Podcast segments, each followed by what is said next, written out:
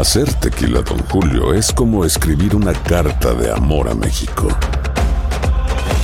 Beber tequila, Don Julio, es como declarar ese amor al mundo entero. Don Julio es el tequila de lujo original, hecho con la misma pasión que recorre las raíces de nuestro país. Porque si no es por amor, ¿para qué? Consume responsablemente. Don Julio Tequila, 40% alcohol por volumen, 2020. Importado por Diageo Americas, New York, New York. Si no sabes que el Spicy McCrispy tiene Spicy Pepper Sauce en el pan de arriba y en el pan de abajo, ¿qué sabes tú de la vida? Para, pa, pa, pa. Cassandra Sánchez Navarro junto a Catherine Siachoque y Verónica Bravo en la nueva serie de comedia original de VIX, Consuelo, disponible en la app de VIX ya. Hola, soy Jorge Ramos y a continuación escucharás el podcast del Noticiero Univisión. Bienvenidos, soy Ilia Calderón y estas son las historias más importantes del día. Hola, hoy es miércoles 7 de septiembre y estas son las principales noticias. Un inmigrante sobrevivió al cruce del Río Grande o el Río Bravo, en el que murieron su sobrino y otros 10 inmigrantes en exclusiva. En el noticiero nos cuenta la desgarradora experiencia. Yo vi que el río se lo llevó, por eso estoy triste. Hay nuevos detalles hoy que indican que el FBI extrajo de la residencia de Donald Trump en la Florida documentos sobre la capacidad nuclear de un país. Veremos lo que esto significa para la investigación. Comenzó la segunda semana de calor extremo en la costa oeste de los Estados Unidos. El gobernador de California dice que será la más larga de la historia en la región y pide tomar precauciones. Y Apple se aleja del móvil pequeño y presentó el iPhone 14, más delgado y con una pantalla más grande. Vamos a mostrarles todas las novedades que trae. Este es Noticiero Univisión con Jorge Ramos e Ilia Calderón. Hola, muy buenas noches. Hoy me acompaña Maite Interiano. Maite, bienvenida. Muchísimas gracias, Jorge. Un gusto estar aquí con ustedes. Y comenzamos el noticiero hoy con una entrevista exclusiva. Se trata de un inmigrante que sobrevivió a la reciente tragedia en el río Bravo, en el que al menos nueve personas murieron y aún buscan a otras desaparecidas. Lo que pasa, Maite, es que la tragedia ha tocado muy de cerca a este sobreviviente porque un sobrino que iba con él es uno de los fallecidos. Mauro Salazar le contó a Pedro Ultreras detalles de esta tragedia al llegar a Los Ángeles sin su compañero de viaje. Desgarrado en llanto, este migrante peruano arribó anoche a Los Ángeles, California, donde lo esperaban dos hermanas. No sé, Aunque su corazón estaba dividido, feliz por estar con ellas, pero destrozado porque en el cruce del río Bravo se ahogó un sobrino que lo acompañaba. yo vi que el río se lo llevó, por eso que estoy triste. Alan Vladimir Paredes, de 37 años, es parte del grupo de migrantes que se ahogó cruzando el río Bravo en la frontera de Piedras Negras el pasado primero de septiembre. Mauro, su tío, dice que el río estaba muy crecido. Yo no pensé que mi sobrino se iba a lanzar al río, pero yo estaba escondidito ahí con, lo- con otro grupo, ¿no? Pero del otro grupo delante me dicen, maestro, tu sobrino se ha lanzado al río con los nicaragüenses. Mauro y su sobrino tardaron menos de una semana para llegar de Perú a Piedras Negras e iban a Los Ángeles donde viven las hermanas de Mauro.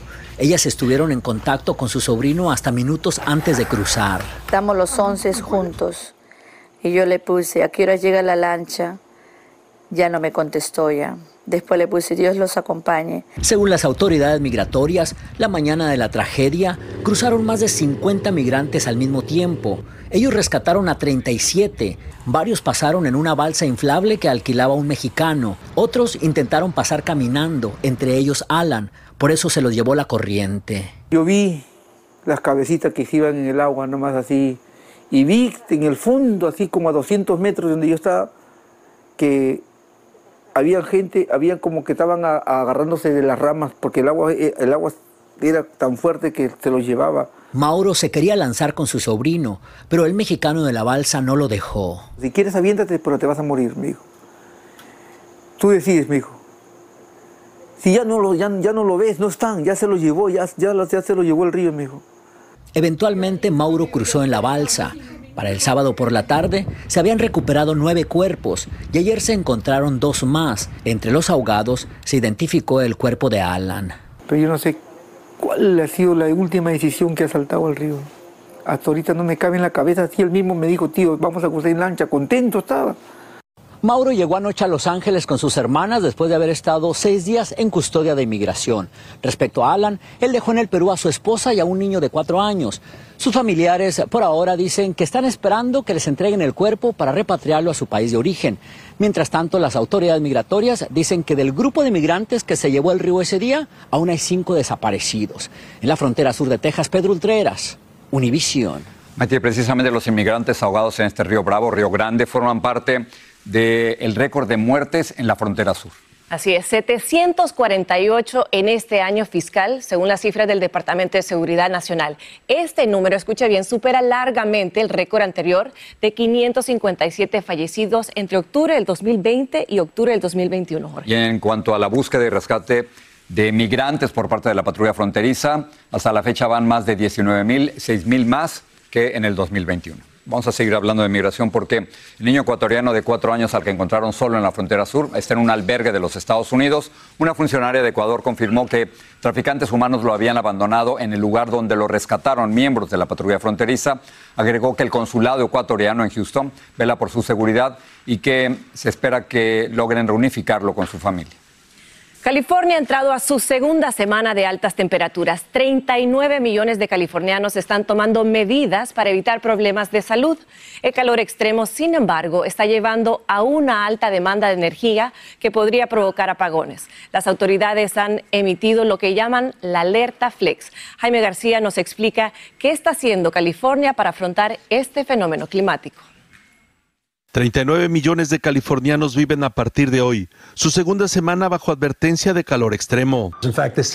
El gobernador Newsom confirmó que esta onda cálida está en camino de ser la más caliente y larga en la historia de la costa oeste del país. Hoy por octavo día consecutivo, el llamado California ISO, encargado del manejo de la red eléctrica, emitió una alerta flex para que voluntariamente sus 20 millones de consumidores ahorren electricidad para evitar apagones. Pueden ser cosas básicas en su casa, apagando las luces, um, ajustando el termostato en su casa. Ayer cuando habían transcurrido una hora 58 minutos de la alerta Flex, la Oficina de Servicios de Emergencia de California envió esta alerta a millones de celulares lo que según el Calaiso resultó en una inmediata reducción en la demanda de electricidad, lo que evitó apagones, porque el sistema estuvo a punto de llegar al máximo nivel de generación posible. El sistema ha estado operando bien todos estos días y es en gran parte por la ayuda que nos han dado el público al conservar energía. Ayer en Sacramento el termómetro registró 116 grados Fahrenheit, la mayor temperatura en su historia desde que se tienen registros y otras cinco ciudades de California, las temperaturas también marcaron récords, como en Reno, Nevada y Salt Lake City, que registraron entre 10 y 20 grados por arriba de lo normal, respectivamente. Esta severa y prolongada onda cálida ha hecho que resurja un viejo reclamo de muchos de los padres de familia, de los 600 mil estudiantes que asisten a escuelas del Distrito Escolar de Los Ángeles como esta, en donde señalan, es muy poca la sombra y demasiado el asfalto. Obviamente sabemos que el concreto y el asfalto se hace más y más caliente. Padres de familia y activistas exigen que se siembren árboles y se construyan áreas con sombra. En Los Ángeles, Jaime García, Univisión. Ahora vamos a ir a México, donde el gobierno emitió advertencia de huracán para la península de Baja California. El huracán Kay subió a categoría 2 y se teme que azote esa península con fuertes vientos y lluvias. De hecho, lleva horas causando estragos en el Pacífico mexicano, como nos muestra Jessica Sarmeño. Así luce el río San Pedro en el centro de Nayarit, en el Pacífico mexicano, a punto de desbordarse es que el exceso de agua que ha traído el huracán Key, que ya se intensificó, ha desbordado varios ríos y colapsó varias carreteras. En la zona aledaña al río San Pedro, la gente ya tiene que caminar por horas en los caminos cerrados por el agua. Pues se siente muy feo las pérdidas que tenemos, ¿verdad? Pero pues tenemos vida, es lo principal, ¿verdad? Y pues alzar las cosas ahorita lo más que se pueda. Sí, claro, que estamos acostumbrados, pero aún así no deja existir el miedo. En la costa de Colima, el intenso oleaje del mar causó destrozos en varias palapas y tras el paso del ciclón, la gente salió a tratar de recuperar lo que se pudiera. Más al norte, en Sinaloa, aunque ya salió el sol, centenares de viviendas, como la de Miriam Gavilanes, quedaron inundadas. Lo peor porque perdí todo, todo tengo mojado y el desespero porque el niño entró en pánico al ver que al despertarse y tener los piecitos en el agua. Ella y su tío usaron una bomba para sacar el líquido. Aunque la lluvia no ha traído solo tragedia, también ha aliviado la extrema sequía que azotaba al norte del país. En Nuevo León las presas comienzan a recuperarse. La de la Boca, que surte a Monterrey, ya registra un nivel de más del 60%. En Sonora se ordenó el desfogue de varias que están completamente llenas para evitar inundaciones por el exceso de líquido. Tan solo en la del Novillo, ubicada en el sur sonorense, se sueltan ya 380 metros cúbicos de agua cada segundo. Por una condición de seguridad.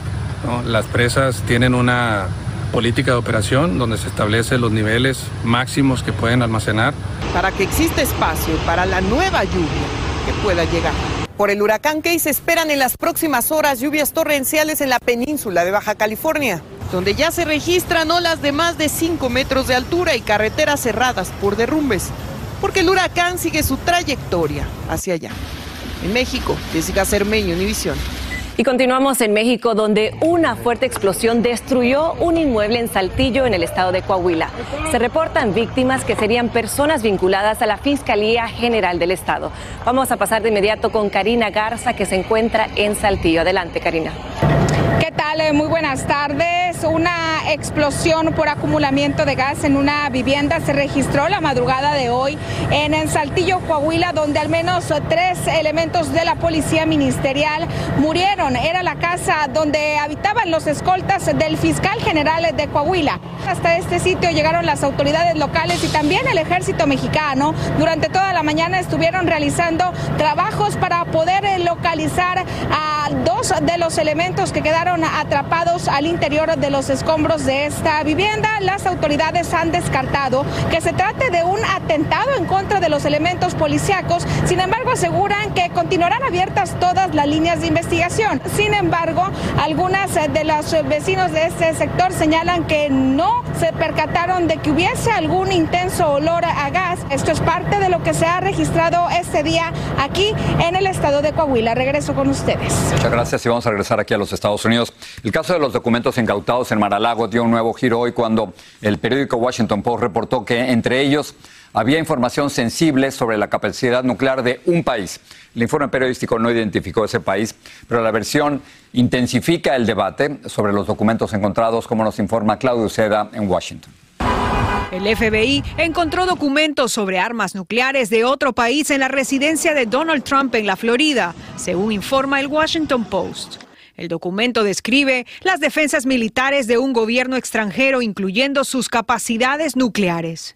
El Post indica que algunos artículos incautados detallan operaciones estadounidenses sumamente secretas que muchos altos funcionarios de seguridad nacional ni siquiera pueden tener acceso a ellos. Debería ser tan secreto que ni siquiera deberíamos saber quiénes tienen acceso. El artículo no indica a qué país se refiere, pero se cree que nueve países en el mundo poseen armas nucleares. Esto ocurre cuando el Departamento de Justicia y el equipo legal del expresidente Donald Trump tienen hasta el viernes para que presenten una lista de candidatos que podrían ser el inspector especial independiente que revisará los documentos allanados en Mar-a-Lago. El lunes un juez federal paralizó la investigación hasta que un perito independiente revise los documentos. Bill Barr, quien fue fiscal general de Trump, dice que ese fallo fue un error. No pienso que ese nombramiento se va a mantener, pero si eso ocurre, no pienso que cambie el juego, sostuvo.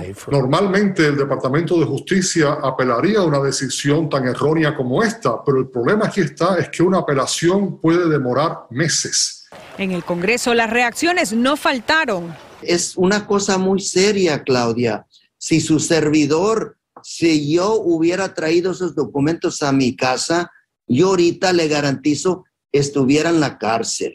El senador republicano Marco Rubio sostuvo que era una movida política para influenciar la narrativa, pero otros se limitaron a hablar. No tengo todos los hechos, dijo este republicano. En Washington, Claudia Uceda, Univision. Y más adelante, el golpe letal que le causó la muerte a un adolescente hispano en un partido de fútbol americano escolar.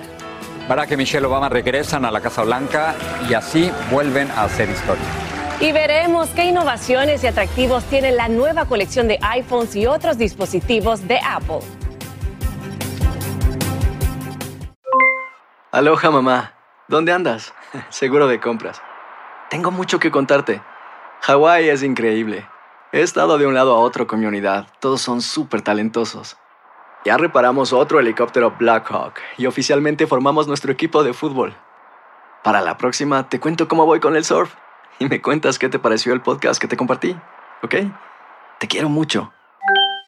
Be All You Can Be, visitando goarmy.com diagonal español. Hacer tequila, Don Julio, es como escribir una carta de amor a México. Beber tequila, Don Julio, es como declarar ese amor al mundo entero.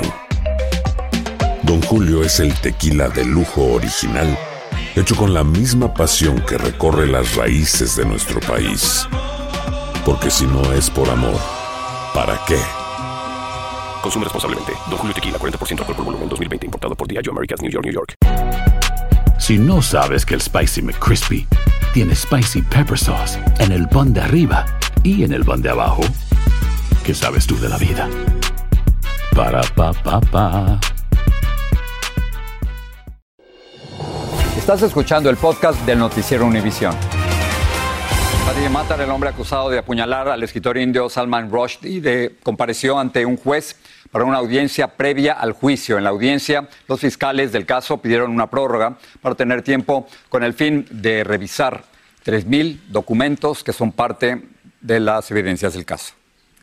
Y una mujer estadounidense que viajaba en un crucero murió tras ser atacada por un tiburón cuando buceaba con su familia en las Bahamas.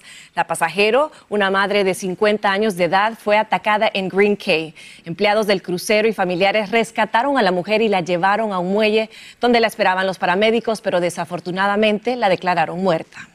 Un joven hispano de Texas murió tras sufrir lesiones cerebrales durante un partido de fútbol americano de su escuela secundaria Darhart. Jair Cancino quedó inconsciente tras recibir un fuerte golpe en la cabeza. Los paramédicos no lograron revivirlo en el terreno de juego y lo trasladaron a un hospital. Y Vilma Tarazona tiene el reporte. Jair Cancino acababa de cumplir 15 años. Estaba feliz porque ese día jugaba con el equipo de su escuela de fútbol americano.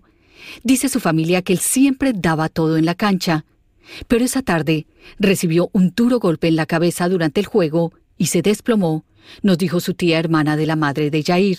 Pues ahí fue lastimado en su cabecita. Este, los, los avisaron y um, supuestamente uh, perdió su uh, conciencia y lo llevaron a, a Yeme al hospital. Luego lo transfirieron de urgencia en helicóptero a otro hospital los doctores hicieron todo lo posible para salvar a mi sobrino, pero no, no, no los, ya, no, ya no tenía remedio, mi sobrino ya estaba muy mal de su cabecita. En la cancha estuvo consciente por unos instantes.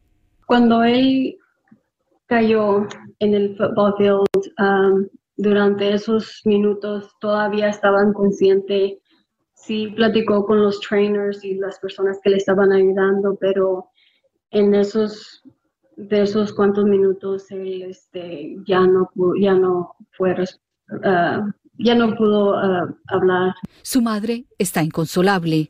Está muy triste mi hermana. Eh, pues imagínate, perdiendo a un hijo es es lo peor que te puede pasar en, en, la vida.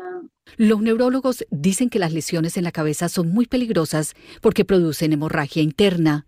Cuando su niño recibe un golpe en la cabeza mientras está jugando, lo primero que hay que mirar a ver qué tan severo fue el golpe. Segundo, si ha tenido pérdida del conocimiento, porque si hubo pérdida del conocimiento se requiere eh, evaluación médica inmediata.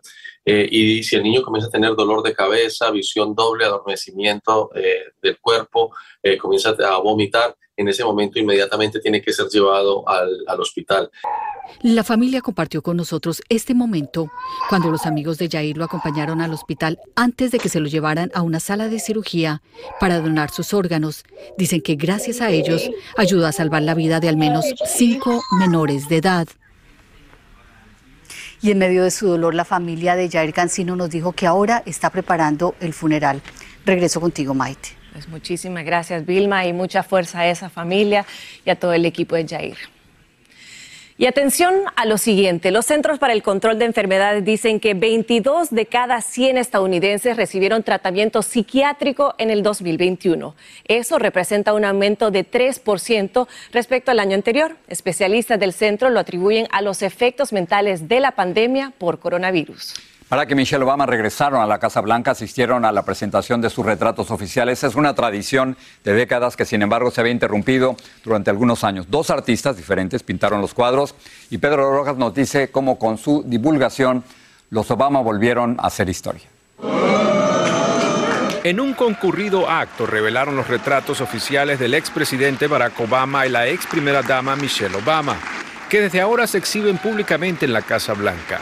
También fue el primer retorno de la ex pareja presidencial a la Casa Blanca desde enero de 2017, cuando dejaron el poder. Cuando las generaciones futuras vean estos retratos, espero que tengan un sentido más honesto de quiénes fuimos Michelle y yo, y que vayan con un entendimiento profundo de que si nosotros llegamos aquí, quizás ellos también lo puedan lograr, dijo el exmandatario. Los retratos fueron financiados por la Asociación Histórica de la Casa Blanca y los Obama participaron activamente en el diseño y creación de las obras de arte. Su presentación restaura la tradición que ocurre en el segundo año del gobierno del nuevo presidente, quien recibe a su predecesor para presentar los retratos. La vocera de la Casa Blanca dijo que el expresidente Donald Trump se negó a realizar la ceremonia para los Obama durante su mandato, y el acto tenía 10 años sin realizarse.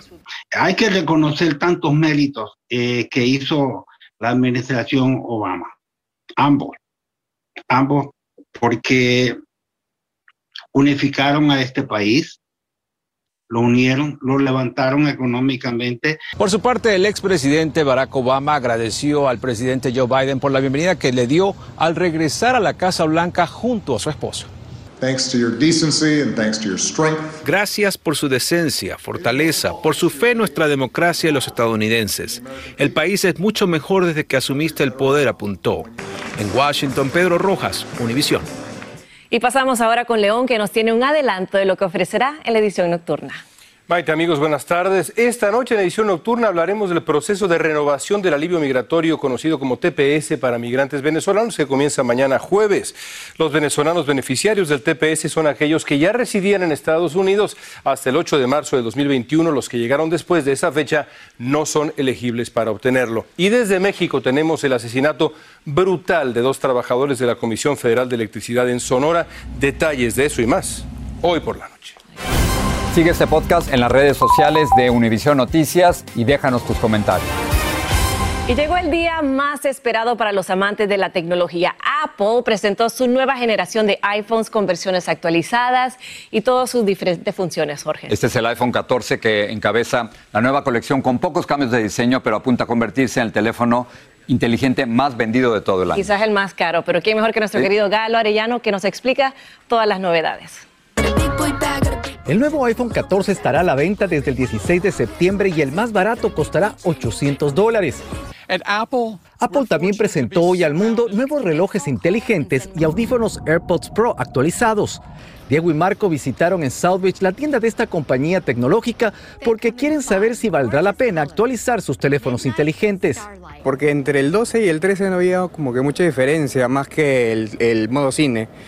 Será la primera versión del iPhone con capacidad de conectarse a satélites en caso de emergencia, cuando el servicio celular o Wi-Fi no esté disponible. La batería tendrá mayor duración. El iPhone más básico será más grande que antes. Los nuevos auriculares prometen tener impresionantes funciones de eliminación de ruido. Allá en Argentina, imposible comprar. O sea, eh, básicamente no se puede. ¿Por qué? El tema económico. Hace pocas semanas, Apple aconsejó a sus usuarios actualizar sus iPhones y otros productos para protegerse de violaciones de seguridad que permitirían a los piratas cibernéticos tomar control total de sus dispositivos. Los expertos no creen que el iPhone 14 sea 100% seguro. Todos estos teléfonos, incluyendo esta versión o, versiones pasadas o futuras, traen una serie de parametrización que tiene que ser eh, eh, implementada por cada usuario. El smartwatch será de gran ayuda sobre todo para los deportistas. Soy triatleta y soy invidente. Especialmente para buzos y triatletas, porque es resistente al agua, tendrá una brújula avanzada y funcionará 60 horas sin necesidad de recarga. Los iPhones ya representan más del 50% de los teléfonos inteligentes que se usan en los Estados Unidos. Pero irónicamente también es el aparato que más hace perder el tiempo a los consumidores. A sus creadores les produce mucho dinero. ¿Y a usted qué le genera? Desde Miami, Florida, Galo Arellano, Univisión. ¿Qué le genera preguntas? La gente está viendo si se va a comprar el 14 por 800 dólares o no. Ese es el, el balance, ¿no? Carísimo, pero bueno, quizás para Navidad, ¿por qué no? La tecnología se nos adelanta. Gracias. Buenas noches. Si no sabes que el Spicy McCrispy tiene Spicy Pepper Sauce en el pan de arriba y en el pan de abajo, ¿qué sabes tú de la vida? Para, pa, pa, pa. Cassandra Sánchez Navarro junto a Catherine Siachoque y Verónica Bravo en la nueva serie de comedia original de VIX, Consuelo, disponible en la app de VIX ya.